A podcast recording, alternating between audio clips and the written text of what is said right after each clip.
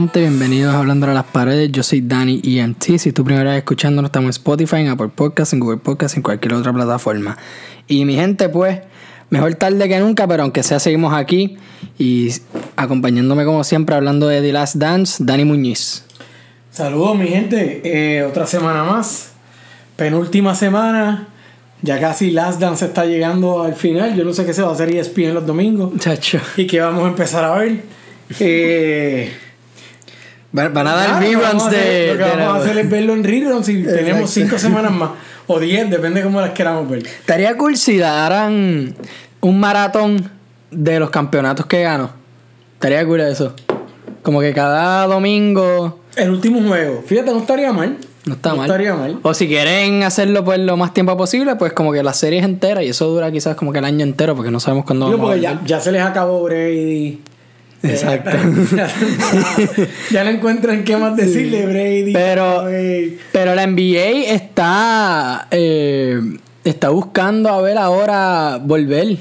Mira, Este, ha estado obviamente en van a jugar sin fanáticos, pero quizás se todo el mundo y ha sido bien interesante la manera como la liga está tratando de buscar una solución para esto de, de empezar. Incluso el fútbol americano también ha estado buscando soluciones como eh, sentar personas cada dos asientos, eh, que, que la entrada y salida al estadio sea por cierta hora, en cierto orden. Limitar más el, el número de gente que entre también. Así que estamos viendo alternativas en The Great Fuckery. sí, hay que ver. Y este. Estos primeros dos episodios, el 7 empezó un poquito, pues. En, el, en, un lado, en un lado oscuro empezaron hablando de la muerte del papá de Jordan, James Jordan. Que pues.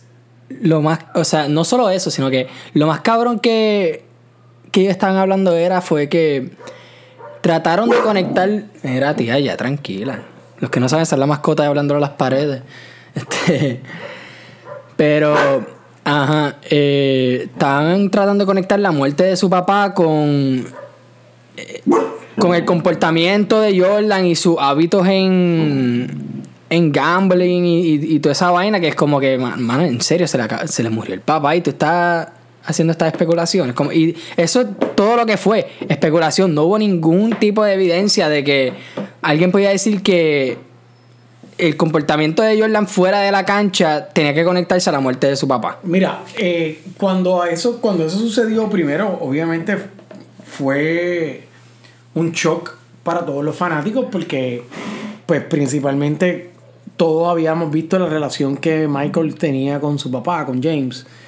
Cómo James eh, se había convertido en cierto sentido en un protagonista en la, en la carrera de Michael. lo Eh, consideraba su mejor amigo. y, y cómo durante todo este tiempo, no nos olvidemos también que aquí hubo mucha especulación.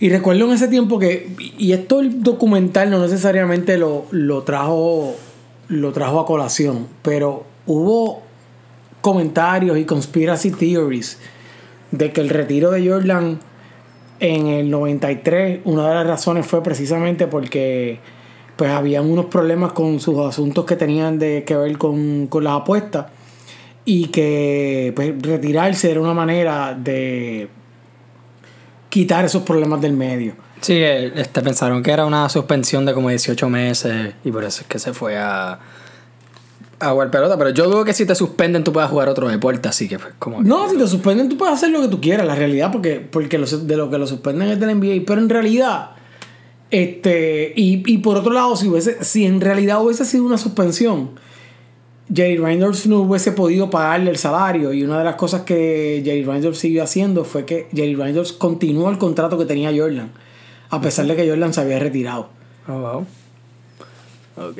Y también con eso entramos a... Bueno, es que, mano, también en estos episodios enseñaron cómo la prensa estaba tratando de como que hablar más de Jordan. Ver que, porque, o sea, el tipo estaba en la cima del mundo. Yo no sé si era, porque me pregunté esto las dos veces que lo, estaba, que, que lo vi. Yo no sé si era que la prensa pues tenía que seguir soltando contenido de Jordan, o se inventaban cosas, que si de la muerte del papá o por lo de... o cuando se retiró por primera vez. O fue que pues, diablo, este tipo está en la cima del mundo este, vamos a buscar una manera de como que bajarlo y ponerle algo, algo negativo, pues para como que ese, lo que le dicen clickbait, que bueno, allá obviamente no le decían eso porque no, no estaba en internet, pero tú me entiendes, como que ese tipo de llamar la atención para que lean tu, Mira, tus noticias. Yo, lo que pasa con esto también es lo siguiente, y, y tenemos que mirarlo también desde esta perspectiva. Tienes el mejor jugador del mundo, el atleta más famoso, una persona que ya está convertida precisamente en una marca, o sea, ya Jordan era una marca. No solamente una marca desde el punto de vista de Air Jordan, sino que, que, que ya había productos que se identificaba directamente el producto con Jordan. Este, y lo hablamos el otro día sobre lo de Gatorade y demás. Este, cuando, cuando asuntos como este suceden, de alguna manera u otra, el, el media, una de las cosas que está buscando por todos lados es el porqué. Este, Jordan apenas tenía 11 años en la liga. Este, no era común que un jugador en su posición, en el momento en el que estaba en su carrera, se retirara. Este, y pues había sido alguien que había mantenido bastante su lado privado separado de su lado público. En estos días escuché un comentario bien interesante de parte de Michael Wilburn.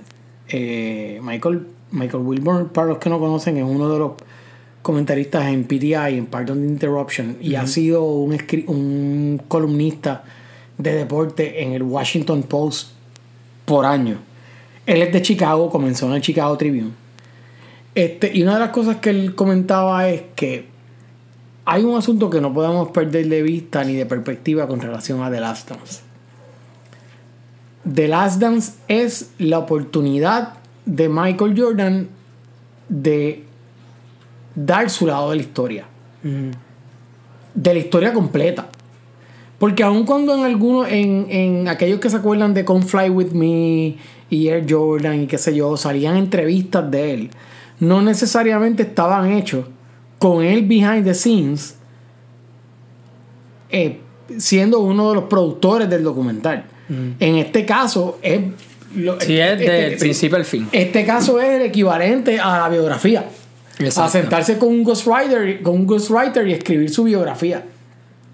O sea, Jordan no tiene Twitter, no tiene Instagram, No tienen nada de. no tiene. Facebook, no se comunica de ninguna otra manera. Y básicamente este, este documental es precisamente esto. Eso es la oportunidad que él tiene para demostrar quién era él, qué era lo que hacía, qué era lo que sentía, qué era lo que pensaba. Exacto. Y también con eso entramos que cuando se retiró por primera vez decidió jugar pelota. Que pues mucha gente estaba pensando, pues qué carajo jugador de baloncesto se va a poner a jugar pelota. Pero explicó que fue porque él cuando chiquito jugaba pelota. Y eso era una de las maneras de conectarse con su papá, porque también en. Creo que era. No sé si el primero. Era uno de los primeros episodios que hablaron de que su, entre sus hermanos eh, ellos eran bien competitivos y su papá pues añadía esa, esa competencia y pues eso eso le ayudaba pues a conectarse con su papá y todo eso y siempre siempre era fan del pelota le encantaba el deporte o sea se notaba que le tenía un amor al, al, deporte y pues decidió irse por ese lado y pues como que honorar a su a su papá de esa manera honrar Mira, este. A, a- a los fanáticos no nos estuvo raro que jugara pelota. un poquito o sea No, yo, yo te voy a decir, no nos estuvo raro en términos de que cuando dijo, ah, pues voy a jugar pelota. Hindsight it's 2020, como dicen, y ahora que uno mira hacia atrás. Yo creo que una de, las una de las partes más importantes de, de la, del relato sobre su cambio a jugar pelota fue la descripción de su, eh, su trainer sobre el reto que conllevaba cambiar el cuerpo de un jugador de baloncesto a un jugador de pelota. Eh, cómo las piernas las iba a usar distintas, cómo necesitaba fortalecer más las caderas, cómo se tenía que poner más eh, bulk en el upper body, sin perder flexibilidad. O sea, eh, había veces que uno no veía y se veía como un poco clumsy, pero no es eso, es que es el cuerpo de un jugador de baloncesto de 6'6, largo, flaco, que de momento tiene que cambiar a jugar un juego cuyos patrones son mucho más repetitivos.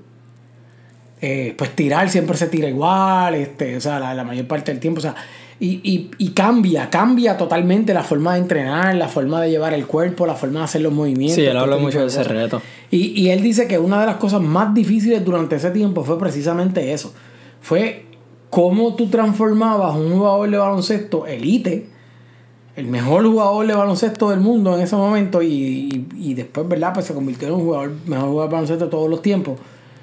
Este, y cómo tú cambiabas a ese jugador y lo convertías en un jugador de grandes ligas.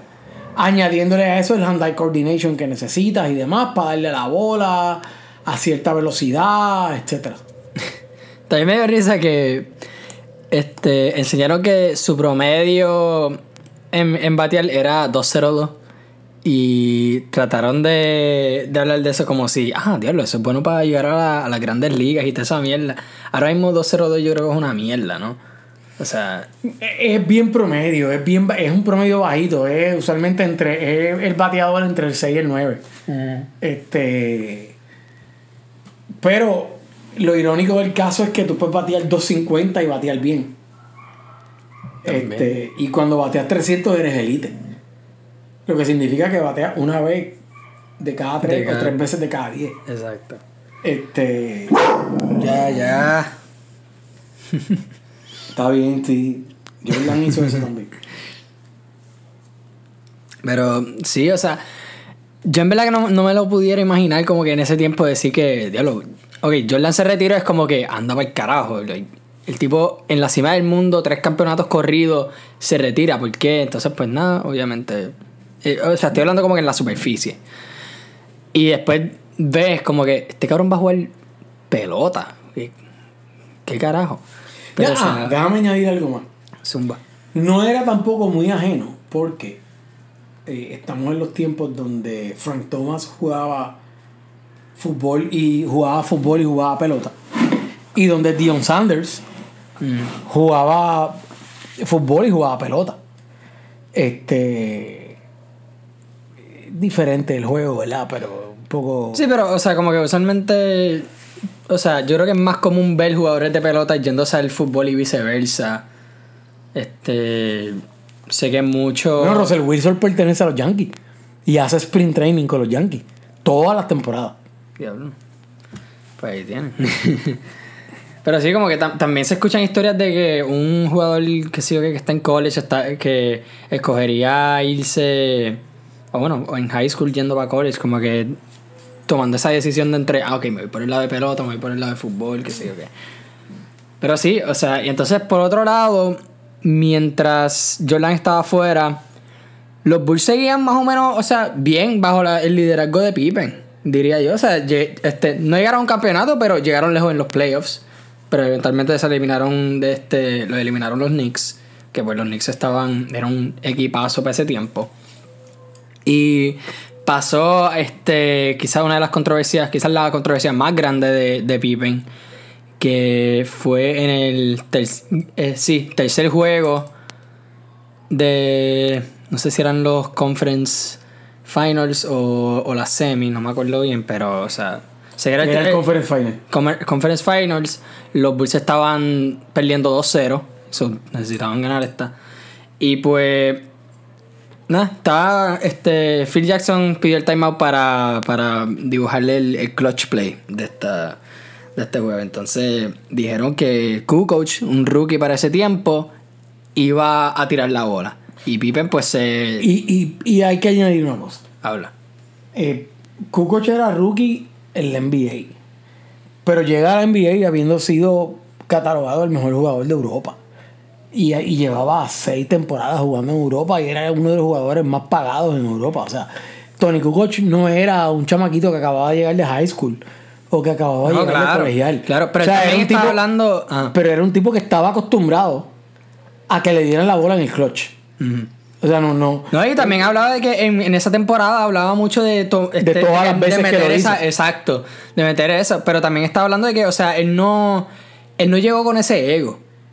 Él supo que tenía que ajustarse a cómo jugaban no solo los Bulls, sino que cómo se juega el American Basketball. Digo, igualmente porque en Barcelona le dieron lo suyo, pero. También. Eh, Bueno, ahí exacto, no tenía, no tenía opción. Pero Pippen, que se supone que bajara la bola en esa jugada, decidió sentarse y Phil Jackson como, ok, no te vas a sentar, pues ok, el otro, dale. Next Next, man. man. up. Exacto. Y Kukoc la, la, la, la clavó. Y estaban hablando, no me acuerdo quién fue el jugador, pero estaban hablando de que Bill Cartwright. Bill Cartwright. Que dio un, un speech bien em- emotivo en el, Sí. en el camerino. Y una de las cosas que reclamó fue eso. O sea, fue decirle Scotty, o sea, tú, tú eres el líder de este equipo en estos momentos y, Y no fallaste. tú no, y no fallaste. O sea, y eso no es lo que te corresponde hacer. Exacto. Este, y el mismo Pippen reconoce que, que para que eso fue un error, que fue algo que no debía haber hecho y, y lo demostró en el próximo juego. o sea, el próximo juego tuvo un juego espectacular. Sí, el póster a, a Patrick Ewing y decirle a Yo, que yo se siempre me acuerdo, yo siempre me acuerdo de esa serie porque esa serie se fue a siete juegos. Y, pero se fue a seis juegos. Se pudo haber ido a siete. Y, y hubo una jugada, dos jugadas bien controversiales en el último juego. Este, hubo una falta que nunca se pitó. Y hubo un 24 vi- eh, second violation a los Knicks que tampoco nunca se pitó. Y, y era bien obvio el otro día todo el mundo comentando eso, pero pues, o sea, eh, quién sabe si a lo mejor la historia hubiese sido otra y Chicago hubiese llegado como quiera a la final, Pienso. este, aun cuando hubiesen perdido con Houston, que a la larga fue Ah, Houston estuvo cabrón. que Houston fue sí. Terminó siendo el, el campeón en esas dos temporadas. Y ahí llegamos de que pues pasaron unas cosas en el, en el lado de pelota que hubo algunas Fue la huelga. diría. No, no, fue la, fue la, la Una huelga, la huelga del 98. Que en verdad no entendí bien eso, o sea, porque No, la, la controversia fue la huelga del 98 como consecuencia de, de un desacuerdo en el convenio colectivo. Y entonces el comisionado de, pelota en aquel momento decide que era una oportunidad para jugar con, con sustitutos, ¿verdad? Con jugadores de liga menor y demás. Era como quien dice, pues mira, si los jugadores élite no quieren jugar, pues vamos a jugar con los sustitutos. Jordan se alineó con los jugadores élite y dijo que independientemente de que él todavía no, no había hecho el equipo grande, que él no iba a ir a jugar. Que él no iba a romper las líneas de, de la huelga y que por lo tanto no iba a jugar ni se iba a presentar a los training camps. Al no haber hecho eso, empezó la especulación de si iba a volver al baloncesto o no. que empezó a practicar y, y, Y entrenar con, los- empieza- con el equipo de los Bulls. Eh, pero antes de eso, ocurre que se va a entrenar con Villa Armstrong. Villa en ese momento estaba jugando en Charlotte. Y Jordan estaba viviendo en Charlotte porque pues él, vive, él es original de North. Carolina. Este. Y entonces, pues básicamente ahí comenzó todo el. The Return. The Return. the Return of the Jedi. Y ahí es que la famosa, el- no sé si fue una conferencia de prensa, pero lo de I'm back. Fue un comunicado de prensa. El comunicado de prensa, I'm back. El comunicado, lo interesante del comunicado de prensa es que la introducción era un párrafo como de cinco oraciones. y el quote de Jordan como tal era I'm back. Exacto. Este. Sí, que estaba hablando, creo que era el, el agente o el manager de él que, está, que estaba diciendo, bueno, estábamos aquí. El agente. El agente. Estábamos este, aquí yendo borrador tras borrador a ver qué vamos a decir. Y él, ok, dame acá. Borra todo y pone esas dos palabras, I'm back. Y fácil, el mundo explotó. Pusieron en este en edificios He's Back por todo Chicago. Este, estaba por toda la prensa, por todo lo demás. Y volvió. En vez de con el número 23, sino con el 45. Porque pues, nuevo comienzo. Y porque creo que era su. Él estaba hablando de que su número en pelota cuando era chiquito era el 45. Y pues, no sé.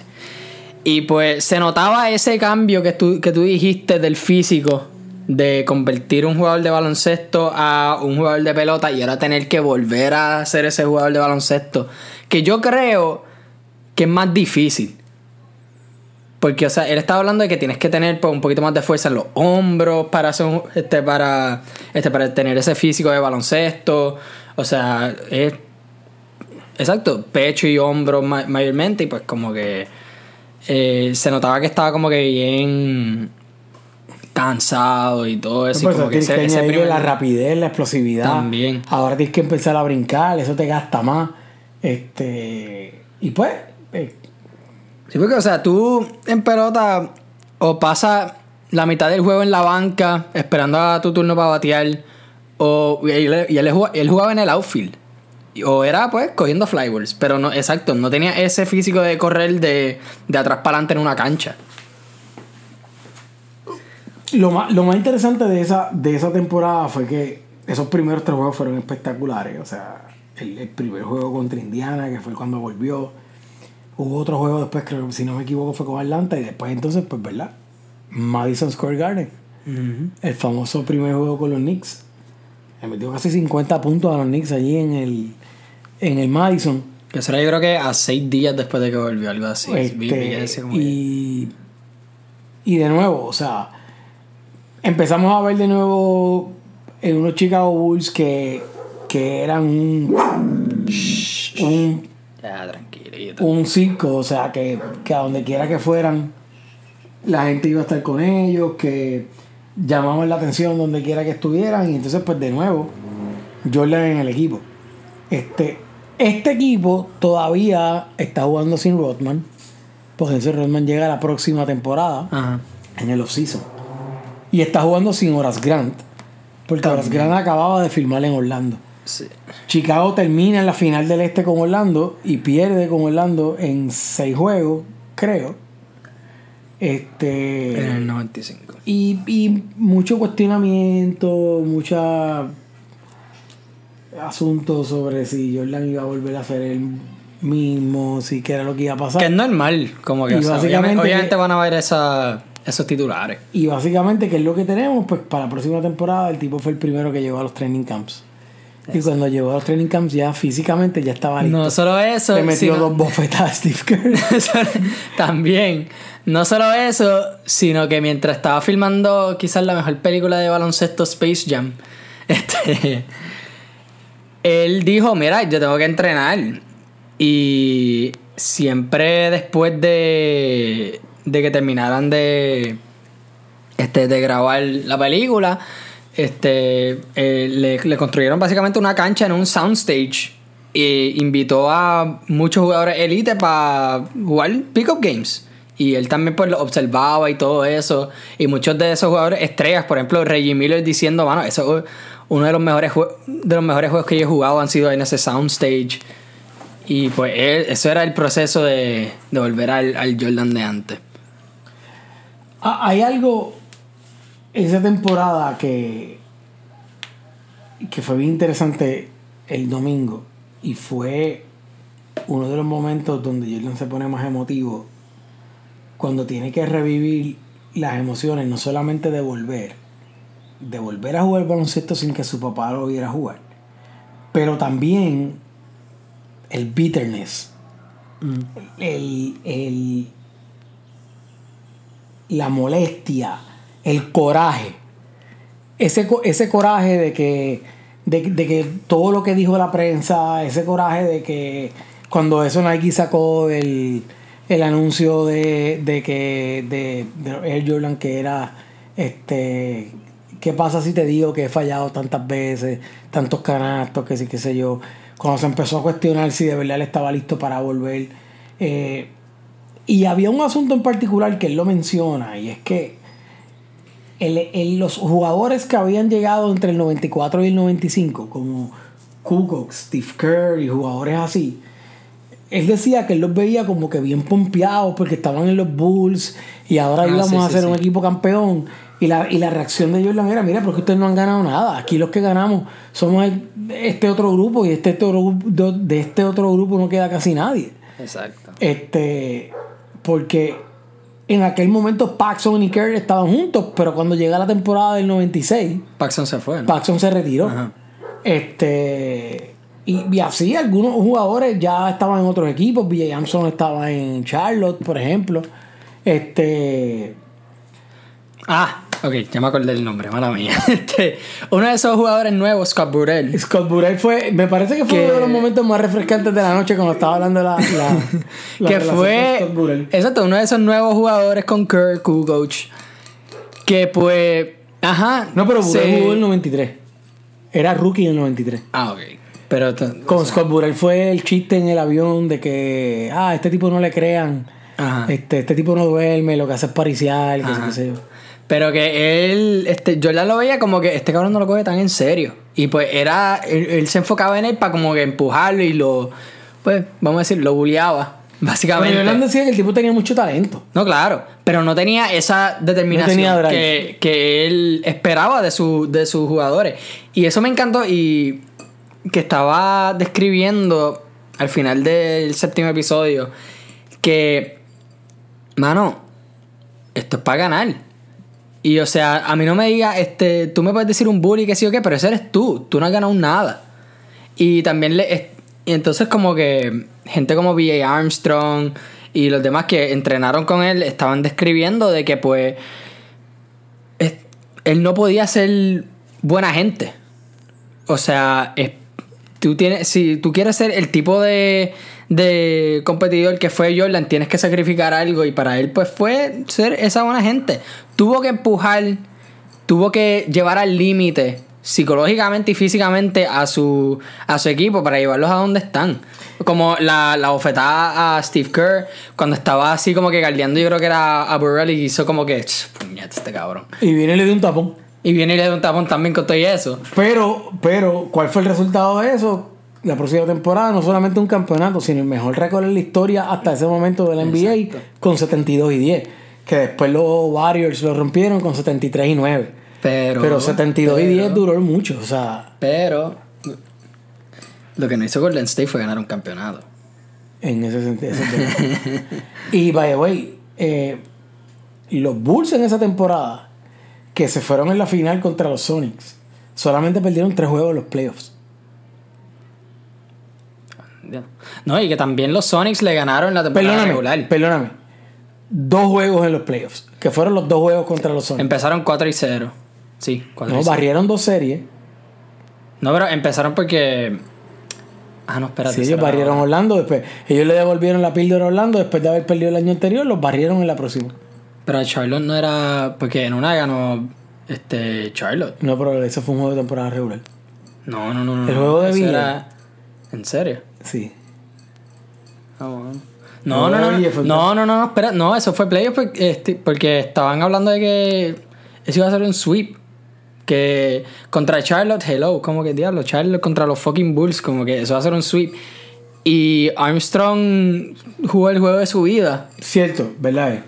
Fueron tres juegos. Uno con Charlotte, dos con los Sonics. Exacto. Y Ve- pues. bien, bien cómico el, el, el, el momento donde escucha los comentarios de Gary Payton. Para los que nunca vieron a Gary Payton jugar y para los que no saben quién es Gary Payton, sí, Jordan es un trash talker. Gary Payton es uno de los que se inventó el concepto de trash talking. Gary Payton podía no solamente estar hablando los 40 minutos de los 48 minutos de juego. Gary Payton hablaba con todo el mundo en la cancha. Los árbitros, los fanáticos, el otro dirigente, los jugadores, el jugador que le estaba galdeando, los jugadores que estaban galdeando a otros. O sea, y, y poca gente tenía la habilidad defensiva Creo que eso lo dijo este Garner en una. que en una tenía, entrevista. que tenía Gary Payton. O sea, Gary Payton era un jugador de tres pares. Este, pero es cómico porque Gary Payton dice, bueno, pues este, esto se empezó a arreglar cuando George Carr me cambió a mí y me puso a guardiar a Jordan. no que yo lo pudiera parar ni nada. Yo no sé si el resultado de la serie Pero decía distinto, que la manera pero- en que en ganarle era que este, hay que cansarlo. cansarlo. Hay que cansarlo. Y, y Jordan se ríe como quien dice, pues, ¿sabes? Ajá. Ajá, sí, ok. Está bien, tremendo. Este. No dudemos que ya pronto, si la pandemia sigue, pues veamos un one-to-one de Peyton y, de Gary Peyton y Michael Jordan. Eh, veremos eso, yo no. Jordan está No, pesadito. no lo, no lo pondré. Jordan está pesadito. un poquito sí, un poquito sí. Diga, a menos que él trene como Mike Tyson. Los que han, esta- los que han No, visto los chacho, videos- Mike Tyson está dando candela. Los que han visto los videos de Mike Tyson entrenando ahora mismo, a los 53 años.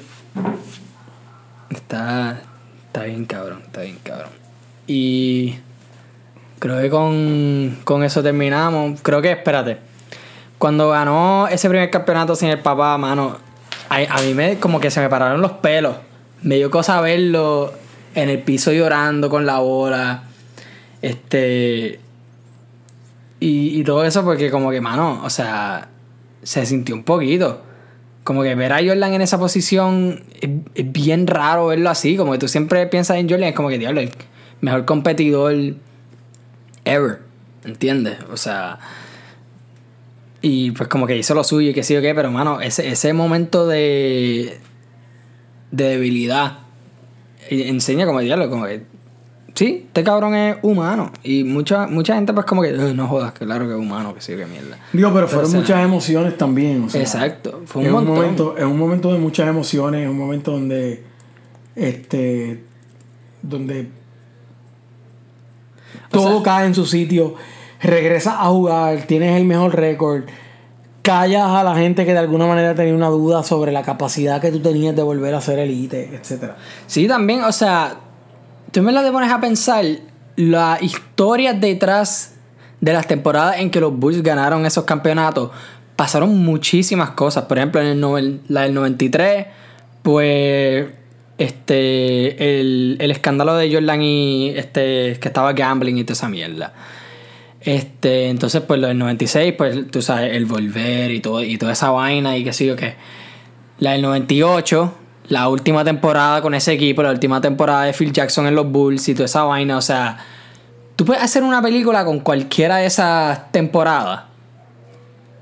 O sea, sería una trilogía cabroncísima, ¿me entiendes? Mira, hoy, antes de terminar, hoy ESPN publicó la, los primeros, llevan varios días publicando en, en Instagram Ah, bueno, los, los top, top. players of all time, empezaron desde el número 100. Zumba esa lista, zumba. Y hoy salieron los, los top 10. Yo estoy bastante de acuerdo, incluso estoy bastante de acuerdo con el orden. Pon- ve, El número 10 Exacto. fue Shaquille O'Neal. Sí. El número 9, Kobe Bryant. El número 8, Tim Duncan. Número 7, Larry Bird. Número 6, Will Chamberlain. Número 5, Magic. Número 4, Bill Russell. Karim, el 3. El 2, LeBron. El 1, The GOAT.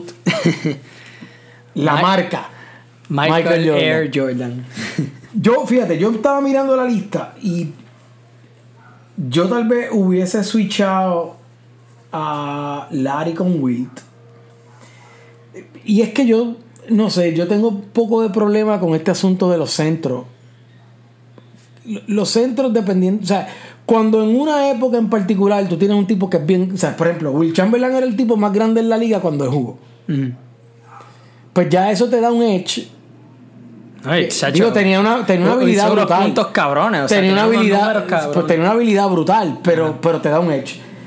Chuck viene a ser bien grande, pero nadie era tan fuerte como él.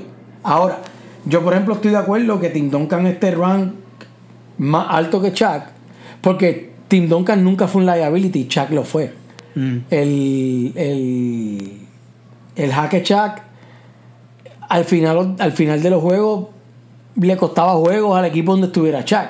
Tim Duncan, tú no le podías dar foul porque iba a meter los tiros libres, o sea, así que, que Yo, esa- yo siento que Tim Duncan debería estar un poco. Quizás adelante. Yo lo hubiese cambiado con Larry Bird. Porque yo siento que Tim Duncan es un jugador más completo. Y uno de los mejores, para, para- en mi opinión, quizás el mejor defensor en la, en la historia. O sea, y, o sea, el tipo bien completo. Te puede tirar los mid-range. Este, obviamente, si lo fauleas, como tú dijiste, te va a meter esos tiros. Eh, si queremos si queremos llevarlo a eso, sí, yo creo que pues Tim era más, más completo que Larry porque Larry no me va a dar día venir a mí. Pero yo creo que Bill y Magic es 4A y 4B, no necesariamente 4-5. Eh, estoy ok con Karim, con que sea el 3. Sí, en verdad que Porque sí. me parece que de todos los tiempos es el mejor centro. Este, por lo menos el más completo. Eh, y, y, y tal vez igual de ganador que Tim Duncan, pero tal vez más líder. Y, y en el baloncesto en general, Karim trascendió más de lo que fue Tim Duncan. Este. El 1 y el 2, pues Jordan y LeBron ya sabemos cuál es toda la controversia, pero pues. Yo creo que LeBron después de que, después LeBron de que lloró. Jordan esté alante de LeBron, tú estás bien. Pero es que LeBron lloró el día que Jordan se retiró. Jordan nunca va a, va a llorar el día que LeBron se retire. o sea, esa otra, esa es otra evidencia más. Este ha sido el segmento de el trash talking a LeBron. Traído a ustedes por Un día, esto me, un día tengo que estar en mi casa y me va a tocar a la puerta. a, mí me, a mí me da risa porque tú, yo creo que fue el podcast pasado, me dijiste, tú dijiste algo de LeBron, algo, no me acuerdo lo que era. Ah, yo creo que era que LeBron usa el número de Jordan, Jordan nunca usaría el número de LeBron. Y que después dijiste, ya, eso es todo lo que tengo que decir, que sí, ok. No creo que fue ni un día después que tú me mandabas meme tras meme, stats after stats. Mira esta mierda de como que comparando Jordan y LeBron. y toda esa mierda como que... Es que, es que, es que The Last Dance se ha, se ha prestado para eso. Oye, The Last Dance lo que está haciendo es diciéndole a todo aquel que solamente veía a Jordan donkeando en YouTube, poniéndole en perspectiva quién es Michael Jordan. O sea, Michael Jordan no era un tipo que donkeaba bonito. No, en verdad, o sea, es una de las mejores series que, que he visto. Está está súper bien hecha. No se, ha, que no se ha terminado. Y ¿te después de esta, tienen que ver, tienen que buscar Lakers versus Celtics. Sí, sí. Porque, está- porque vale la pena. Allí van a aprender de Karim, van a aprender de Bill Russell, van a aprender de Magic, Bird, o sea, Es, es un documentazo. y con eso terminamos. Muchas gracias, mi gente. Yo sé que esto fue un poquito tarde, pero mejor tarde que nunca. Esperen para el, el último podcast de The Last Dance, que lo vamos a dar la semana que viene. Quizás se de ese jueves, porque el lunes les tengo una sorpresita. Y nada, apoyen lo local y nos vemos la próxima.